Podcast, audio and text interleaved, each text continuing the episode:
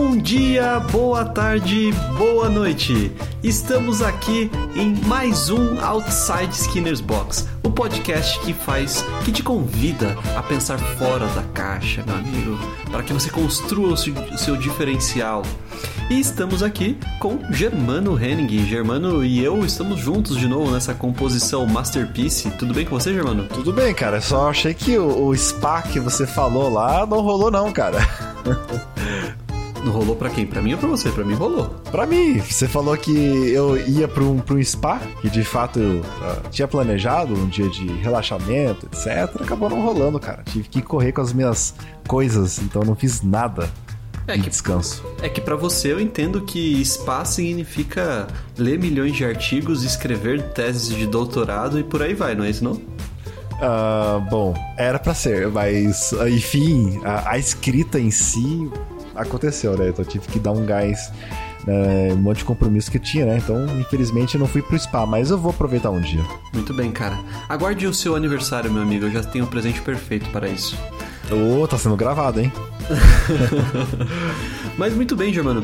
Você deve ter ouvido então, cara, a conversa super da hora que eu tive com o Murilo, né? O Murilo que é formado em tecnologia da informação, comunicólogo e futuro filósofo, cara. O Murilo que é um cara que tá aí, vez ou outra, né, respingando nos nossos projetos, colaborando com os projetos do D20, né? Você chegou a ouvir o podcast? Cara, eu ouvi e eu tive uma sensação que o Murilo acho que é o cara mais ornitorrinco que eu conheço, cara. Acho que ele cara não mistura de muita coisa. Não é camaleão, não, cara. É, não, foi uma boa. É melhor que. É que camaleão tá meio, já, é, já é meio passado, né? Ornitorrinco é uma boa nova gíria, cara. Toma aí, toma essa, geração Z. Olha nós chegando aí. Boa. Mas muito bom, cara. É aquela coisa, né, que eu falei no episódio anterior. É difícil definir o Murilo porque ele sempre tá fazendo alguma coisa, ele sempre tá pensando fora da caixa e ele pensa muito rápido fora da caixa. então, o homem ornitorrinco é uma boa definição, cara. Uhum. Agora, Germano, você viu lá, né? A gente estava conversando sobre comunicação, né? É, e como que essa área que é tão vasta pode afetar não só no dia a dia dele, mas no trabalho dele, né? Em todas as esferas da vida dele. E ele trouxe é, é questões muito curiosas, muito interessantes. Portanto, eu queria começar te fazendo uma pergunta, cara. Você acha que comunicação e habilidades sociais são a mesma coisa? Eu ia falar para você, Túlio, que ouvindo ele falar, tem umas horas que de fato a comunicação e a habilidade social parecem ser a mesma coisa, mas tem horas que não.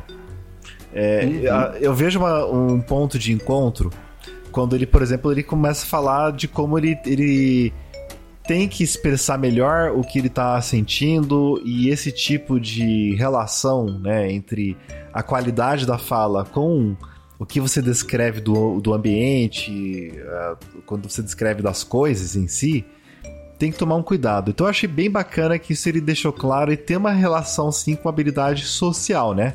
É, por outro lado, a forma de raciocínio que ele apresenta né, na hora de conversar com outras, outras pessoas e as, as explicações que ele passa, aí eu, é claro que foge um pouquinho. E isso tem muito a ver com a história da habilidade so social. Né? Então, habilidade social é um conceito que foi se formulando desde 1960. É, e talvez esse é um dos conceitos que mais tem influências de outras áreas. É, então eu lembro que na pesquisa que eu tinha feito sobre a história em si, no livro do, do Cabalo, ele fala sobre isso. É, habilidade social tem muita influência da filosofia, da antropologia, da sociologia, do cognitivismo e da comportamental. Né? Então é, deu para ver isso. Né? Eu, eu achei que o Murilo falando sobre comunicação deu para ver essa origem bem mix de várias coisas. Uhum. Eu acho que também, né, dá pra gente pensar que comunicação, essas áreas, né, de comunicação e habilidades sociais são áreas que convergem muito bem, né? Uh, do ponto de vista da psicologia, né, principalmente da análise do comportamento, a gente sempre estuda a função dos comportamentos. Né? E uma frase, ela tem a sua própria função, ela tem o seu objetivo. A gente quer produzir alguma coisa com um determinado tipo de fala, com, de, com a determinada palavra que a gente escolhe para um contexto específico.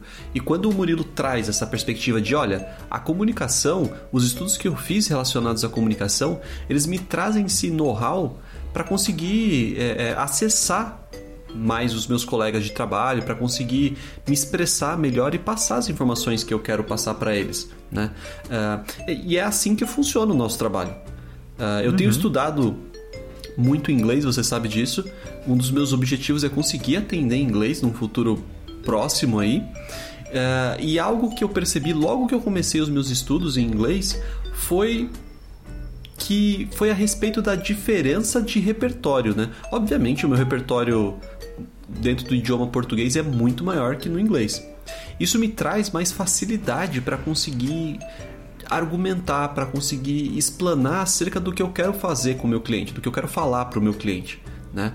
Já em inglês, por eu ter essa limitação, por não ser fluente no idioma, eu consigo me comunicar, eu consigo me expressar, mas às vezes me falta aquela palavra que na ciência do comportamento a gente chamaria de autocrítico né, de comportamento uhum. autocrítico, que é basicamente são as palavras que a gente coloca nas nossas frases para aumentar a probabilidade do sucesso que a gente tem por trás daquilo.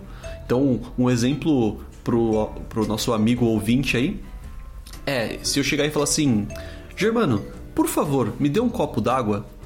Quando a gente olha para essa frase inteira, né, por favor, não tem um, um propósito. Eu não preciso falar por, por favor pro Germano entender que eu quero um copo d'água. Todavia, a palavra por favor ela tem uma função de aumentar a probabilidade do Germano trazer água para mim. Talvez se eu chegasse pro Germano e falasse assim: Germano, me dá um copo d'água? Ou Germano, traz a água aí para mim. O Germano ia falar: pô, cara, você é mal folgado, eu não vou trazer não. Ou ele até poderia trazer, mas ele não tá com, ele tá com mais preguiça do que vontade de me ajudar. Já com por favor, né, ele é um código fonético que na nossa sociedade aumenta a probabilidade da gente conseguir o que a gente quer. Então é autocrítico nesse sentido. Né? Uh, a gente consegue usar dessa estratégia, por exemplo, para acessar uh, uma reflexão que a gente quer trazer para o nosso cliente. E de certa maneira, o Murilo faz isso com o viés, com as teorias, né, bebendo da fonte da comunicação. Então eu acho que sim, né, tem uma hora que eu acho que são áreas convergentes, porque eles têm técnicas que a gente não tem, que o Murilo discute lá na, no, no, no episódio do podcast. Assim como a gente também tem técnicas que a galera da comunicação não tem, mas em algum momento isso junta, né? E isso pode agregar bastante para o nosso atendimento. Você, Germano, costuma pensar bem nas palavras que você quer usar para conseguir provocar algum tipo de reflexão específica para os seus clientes no consultório? Cara, muito, né, Túlio? Acho que pensar na palavra é, é tudo, né? Eu também acho que como a gente pensa uh, nas habilidades sociais que o terapeuta tem que ter, a gente tem que sempre conseguir avaliar exatamente qual palavra que faz sentido para o cliente, né? Então, por exemplo, se é um, é um você atende uma pessoa adulta de uma outra geração mais conservadora, sei lá, né? É, a gente tem que acabar escolhendo a palavra que é mais adequada para o vocabulário dele. Né? Agora, para o nosso perfil, que também a gente atende bastante adolescente, jovem adulto tal, a gente já coloca gíria, etc. Então, é, a gente sempre fica atento para o público que a gente está falando. Né? Então, essa, esse é um repertório básico de um terapeuta. Né? Se você olhar naquelas linhas de pesquisa de terapias, a DBT lá, né? então tem as, as habilidades do terapeuta, né? as habilidades que é necessário para ele conseguir conversar com uma pessoa e conseguir expressar bem o que ela está falando. Então, sim, é, é, necessário e é importante também você enriquecer o seu vocabulário. Cara, você sabe um exemplo muito clássico que acontece. Assim, eu vou dizer que em 100% dos meus casos, uh, quando eu tento dizer para mim, né, é, é, emoção e sentimento, eu trato como sinônimos. Né? E aí, às vezes, eu sempre pergunto pro cliente assim: ah, sei lá, ele tá contando uma coisa que eu percebo pela expressão facial dele que ele tá, sei lá, muito triste, por exemplo. E aí então eu quero que ele perceba que ele tá triste e eu pergunto para ele: Falo, Fulano, qual é a emoção que você sente ao me contar essa história? Geralmente, quando eu uso a palavra emoção, os meus clientes, eles, cara, unanimemente, eles sempre começam a descrever o que que tá passando pela cabeça deles, do tipo, ah, eu tô pensando que isso me faz querer ser melhor, que essa história me ensina que eu talvez tenha errado no passado, ou seja, eles vão para uma linha mais descritiva. E aí quando ele, uhum. eu deixo eles terminar de falar e de repente aí eu paro e falo, ó, entendi o que você me falou. Agora, qual foi o sentimento que você acha que você sentiu? E aí a pessoa consegue falar: "Ah, eu senti raiva, eu tava meio frustrado, eu fiquei triste", né? Então, Cara, isso eu acho muito curioso, porque para mim são palavras muito próximas quando a gente pensa em emoção e sentimento. Já pro, pros meus clientes, existe uma diferença importante, né? Emoção é uma coisa completamente diferente de sentimento. Então, olha só, né? Como que escolher as palavras faz toda a diferença. O Skinner tem uma fala dele, cara, que é uma das falas que eu mais adoro, né? E eu sempre trago pra terapia, que é... Às vezes meus clientes ficam preocupados, assim, né? De dizer alguma palavra que eu possa entender de maneira errônea e etc. E eles falam, ah, Túlio, é, eu tô dizendo... Eu tô usando essa palavra, mas o que eu quero dizer é isso aqui. Né? E aí o que eu digo, eu falo, olha, o Skinner, né? O principal teórico da nossa área, em algum momento lá ele diz que não importa o nome que a gente dê para as coisas, desde que a gente saiba o que a gente está falando né? Uhum. Desde que fique claro pro ouvinte e pro falante do que se trata, qual é o conceito por trás dessa palavra, né? Então, é, ter essa regulação é algo que, que a análise do comportamento já presta atenção há muito tempo e, sobretudo, a comunicação, né? que trabalha às vezes com, com fenômenos que eu diria que talvez são mais complexos do que os nossos, como, por exemplo, um banner com um número limite de palavras para você fazer uma comunicação e ter que conseguir convencer aquela pessoa né, a comprar sim, aquele sim. produto, a assistir aquele programa e etc. Né? Então eu acho que é, é, tem essas questões das palavras que são importantes. E aí, Germano, pensando nisso, cara, vamos provocar aqui o nosso amigo ouvinte. É, você acha que a escolha das palavras ela só se faz importante no contexto do comunicador ou do psicólogo no seu trabalho ou ela pode ajudar no nosso dia a dia? Com certeza, no dia a dia, né? É, tudo. É, é. Bem sinceramente, Túlio, eu, acho que essa pergunta seria legal até você contar pro, pro ouvinte, né? É, quando você fez o curso na Perestroika sobre oratória. E o porquê que você fez esse curso? Porque basicamente eu lembro que uma das coisas que a gente conversava muito lá no consultório era é, é, dar vontade sua de experimentar, treinar esse tipo de repertório das habilidades sociais fora da psicologia em si. Uhum. Né? Então lá você teve a oportunidade de ver pessoas de outra área e justamente é, relacionando com a sua pergunta, é você trocar ideia com pessoas que usam a comunicação, usam as, usam as habilidades sociais em contextos fora do nosso padrão. Né? Uhum. Então você conseguiu treinar lá as, as, habilidades, daqui a pouco você vai contar um pouco mais. Mas respondendo a sua pergunta, sim, cara, é, ajuda com certeza para a comunicação que a gente tem uh, fora do ambiente clínico, fora da escola, ajuda com certeza em contextos é, de festa, em contextos que você está numa, numa, num contexto, sei lá, mais. Uh, informal, né, na rua. Então ajuda bastante. Mas conta aí essa experiência sua e como é que foi você conversar com pessoas de outras áreas, que não tinha nenhum psicólogo lá, eu acho, né? É verdade. Não tinha nenhum psicólogo lá no curso de, de oratória, era um curso que tinha gente de muitas áreas diferentes, gente de negócios, de TI, de RH, tinham jornalistas, né, é, atores, né, atrizes. Então tinha uma, uma gama ali muito diferente de pessoas. E justamente foi isso que eu quis buscar. Né? A, Perestroika é uma casa que oferece vários cursos, não só de oratória, né, mas de outras variáveis ali, como apresentação de, sei lá, desde montagem de apresentação de é, PowerPoint até outras variáveis da, relacionadas a habilidades sociais. E justamente foi isso. Na, naquele momento eu queria é, sair um pouco da minha bolha. Né? A gente só conversa com psicólogo, com psiquiatra, com profissional da saúde, então é sempre o mesmo vocabulário, é sempre o mesmo linguajar. As pessoas acabam meio que pensando ou enxergando alguns fenômenos do mesmo jeito. E isso vai afastando a gente se a gente não toma cuidado, e não tô falando só do, do, do psicólogo, não, tá? Mas de você também, ouvinte, que trabalha na sua empresa e só conversa com os seus ali. Né? Isso vai afastando a gente de uma realidade mais global, né? porque as pessoas são muito diferentes e elas pensam muito diferente. E eu sei que você está pensando assim nesse momento: ah, Túlio, é, eu sei que as pessoas pensam diferente, né? mas se exponha para você conseguir sentir o quão diferente é isso. Porque a gente não consegue imaginar uma vez que a gente não se expôs. Né? É algo que é inimaginável até que a gente entre em contato.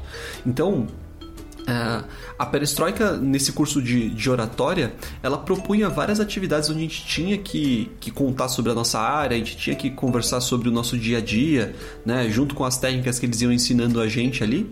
Isso me possibilitou a entender muito mais sobre uma expansão de, de um repertório verbal vocal. E não só verbal vocal, viu? Mas verbal gestual também, de expressões físicas, né? É, com o braço, com a mão, com o corpo, ou só com o meu rosto e por aí vai. Então foi uma experiência muito doida, cara. Que quando eu voltei pro consultório, né? E até hoje, esse curso eu já fiz faz alguns anos. Mas que até hoje ele me influencia. Né? Uhum. Uh, me traz uma amplitude absurdamente gigante né, de possibilidades de conversar com pessoas de áreas completamente diferentes.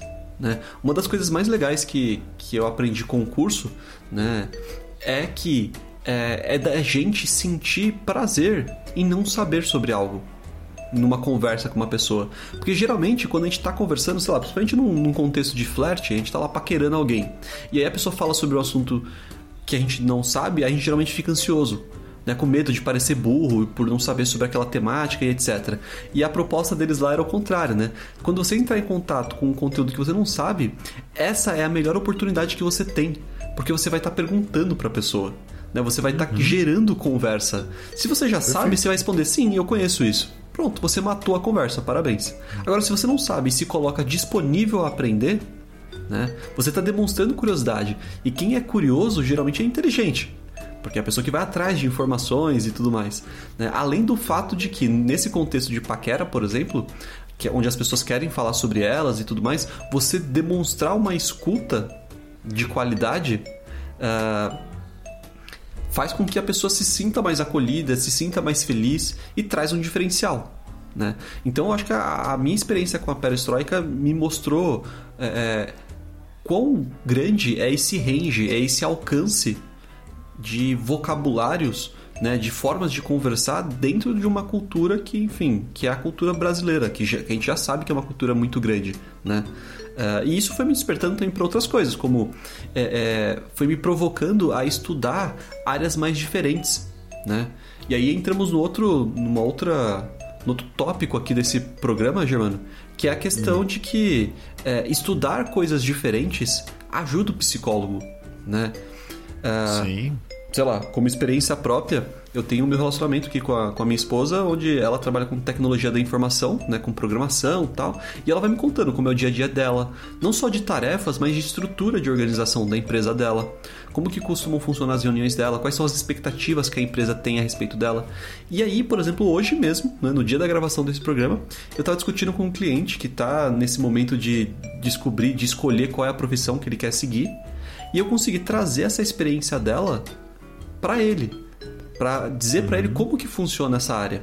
Né? Assim como uma das, das áreas que ele queria é, é estudar, que é a área da, do agro, né? Por eu ter parentes que trabalham com isso, eu pude trazer para ele essa perspectiva também. Então eu falei, olha, uh, se você quer trabalhar lá, sei lá, com criação de gado, saiba que criação de gado não tem feriado não tem final de semana. Muito bom. Porque o gado, ele precisa comer todo dia, né? Uhum. Você precisa ordenhar a vaca todo dia, se for, né, pra, essa, pra esse lado tal. E aí ele, caraca, Túlio, isso eu não tinha pensado. E não sei o quê. Então olha como é que essa questão, né? A gente tava discutindo, né, Germano? Falando sobre psicologia baseada em evidência, né? De que em algum momento a experiência vai cair por terra, porque a gente vai ter as técnicas ali, né? Que são... É, que tem maior acurácia, que tem maior eficácia, eficiência. Todavia, a experiência ainda está aí. né? Porque sim, sim. Não, acho que não vai ter técnica suficiente né, para aplacar essa outra, esse outro lado, que é da experiência do psicólogo. E não só da experiência do psicólogo, né, da experiência que você tem da sua vida. Porque é, conversar com outras pessoas, entender realidades diferentes, pode agregar muito no seu dia a dia, seja a profissão que você tenha. Né? É, e isso o Murilo traz muito na conversa dele é, com a, comigo no último episódio quando ele fala, né, como que a comunicação e a filosofia têm ajudado ele a ser alguém melhor dentro da área dele, que é uma área que a princípio você olha e fala assim, não, tem nada a ver uma coisa com a outra, né? Sim, é, eu acho sensacional isso mesmo. É, como essas diferentes áreas podem aj ajudar a formação do, do Murilo, para mim representa muito bem esse capítulo do Cabalo, né, que fala sobre as diferentes teorias que foram influenciando, né?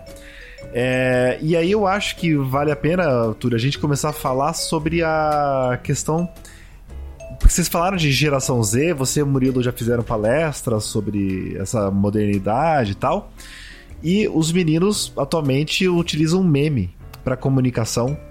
Hoje em dia a gente vê memes que eles usam no, no Instagram, não eles, é, adolescentes em si, mas empresas falam, é, usam, é, empresas mais sérias também estão fazendo piadinha e tal, usando memes. E virou uma metalinguagem, né? Uma, uma forma de comunicação além das palavras, é, além da fala em si. Né? Então tem uma metalinguagem nova que é o meme. E hoje meme é uma coisa que a gente usa muito, a gente trabalha os repertórios dos meninos, a gente trabalha nomeação de sentimento, é, a gente ensina até tolerância, frustração com meme, né? A gente tá zoando com eles e tal, faz um meme leve, conversa com eles e tal. Eu acho que seria legal a gente começar a contar aqui, né? É, como é que a gente usa os memes para os atendimentos em si, como é que a gente consegue desenvolver a fala deles ou a linguagem em si. É, eu acho que não só para desenvolvimento de fala ou linguagem, né, mas a gente consegue trabalhar, por exemplo, interpretação da informação. Né? Então, é, eu quero que o meu cliente entenda qual é o contexto de uma notícia que eu dei, que eu dei para ele, ou que ele vai receber na internet aí, né? nos meios de comunicação. Eu mando um meme e a gente interpreta esse meme juntos. Né? É, eu uso muito meme também, por exemplo, para trabalhar o vínculo com o meu cliente. Então, uhum. meu cliente fala assim: Poxa, Túlio, é, hoje eu vou ter que cancelar a sessão. Né? Eu mando um meme fingindo que eu tô triste, sabe? Sei lá, tipo. Ou ele fala assim: Túlio, foram quatro sessões esse mês ou foram cinco? Aí eu mando aquele meme da Nazaré fazendo cálculos. Né? É... Boa. Então isso aproxima, né? Isso faz a gente ficar mais próximo do nosso cliente, sabe? Não ser aquele o, o, o médico inalcançável que eu chamo de doutor e, e é isso. Eu não sei nem o nome dele porque eu não me sinto confortável, né? Então, os memes eles têm essa, essa capacidade de comunicar muito bem, né? As pessoas têm feito comunicações com isso e a gente usa isso, por exemplo, na nossa empresa, né? Com os psicólogos, todo mundo tem, a gente tem meme de todos os terapeutas. Isso é, é, ajuda às vezes a passar notícias que são mais difíceis, que, enfim, às vezes você quer dar aquela puxada de orelha em um, de outro, você manda um meme para dar aquela quebrada, né? Então, acho que é, é pensando em minha é, de modo de modo geral, a comunicação né, é um campo que, cara, pensando aqui, poderia ser super é, matéria de todas as áreas do conhecimento, porque, sei lá, desde o cara que estuda matemática, se ele quer convencer o, cara, o dono do banco, sei lá, tô chutando aqui, né? O cara não deve falar com o dono do banco, mas se ele for convencer o dono do banco a respeito de alguma questão, ele tem que saber se comunicar. Né? Uhum. Se ele é um programador né? E a gente já teve situações assim, né? É, de lidar com programadores. É, e ele não consegue explicar a ideia dele muito bem. Putz, a gente patina, a gente briga, a gente discute, a gente perde tempo. Né? Então a comunicação ela é uma ferramenta que pode ajudar a gente a pensar fora da caixa, a se comportar de maneira diferente, né? para melhorar, uhum. para aumentar a efetividade né, a probabilidade da gente conseguir as coisas que a gente quer. Desde, sei lá, coisas cotidianas, né? Como é, é, não usar uma palavra que você sabe que a sua namorada não curte, porque isso geralmente remete ela a alguma questão, sei lá, tô inventando aqui, do passado dela, e ela fica brava com você e vocês começam a discutir por conta disso. Né? Uhum. Ou é, não usar uma palavra com seu pai é, é, porque essa palavra faz ele lembrar do pai dele, que era um cara que ele gostava muito e ele ainda não elaborou esse luto, né? Até você conseguir o desconto com o cara da padaria por chamar ele de brother, né? Ou que o garçom né, traga os seus pedidos mais rápido porque você está escolhendo as palavras que deixou ele empolgado, mais motivado e por aí vai. Então a comunicação ela pode ser útil no nosso dia a dia, né? E essa é uma coisa que a gente consegue desenvolver na psicologia né? Uhum. Saindo daquela coisa que a gente sempre pensa, né? Que psicologia serve para lidar com problemas, psicologia serve para desenvolver esse repertório também. Né? Então, Perfeito. Eu acho que é por aí, né, cara? É, e só para contar uma curiosidade pro ouvinte, é, se você, não sei se você sabe, Túlio, mas nos Estados Unidos, uh, as crianças são muito mais estimuladas a falar em público. Né? A só. gente tem lá, hoje, hoje, hoje em dia, né, apresentaçãozinha tal. Eu também fiz um monte, já cantei em, em coral, essas coisinhas assim, né? Mas nos Estados Unidos é uma prática muito grande. E quando chega na faculdade, geralmente as faculdades de qualquer área tem aula de oratória, tem aula de como dar palestra. É muito comum lá fora. E aqui no Brasil fica muito restrito ao público do business. Uhum. Né, o público que trabalha em empresa. Então lá fora eles trabalham muito mais isso. Não é à toa, assim, que o nome marketing é inglês. Não é à toa com um monte de palavra conceitual na área de empresa, é inglês, né? Justamente porque é, os, os americanos eles têm essa cultura da oratória muito mais forte. Né? Então, eles, se você vê, é, se você vê, sei lá, é, desde de apresentação TED Talk, você vê na alguma palestra de alguma coisa, cara. Os caras são, são uh, impecáveis nas apresentações. Você sabe que eu, eu trabalho bastante com apresentação com os meus clientes, né? Então, às vezes eu peço para eles montarem algumas apresentações e fazerem para mim em relação a alguma coisa que eu quero trabalhar como psicoeducação ou mesmo para um treino de, é, de desenvolvimento de oratória. Enfim. Uhum, olha, legal. Muita coisa que dá pra gente trabalhar, né, Germano? Ah, muita coisa, cara. Acho que se for falar sobre habilidade social, acho que a gente vai falar cinco anos sobre isso. Tem muita coisa. Então vamos guardar esses cinco anos para centenas de episódios que estão por vir aí, né? Uh, Sim. E chega por hoje, meu amigo? Chega, já deu. Agora eu vou jogar Diablo 2, né? Diablo 2 lançou Vamos. aí. Nossa, eu tô louco pra jogar. Muito bem, cara. Então nos encontramos uh, nas terras de Tristram e valeu, valou! Falou, pessoal, até mais.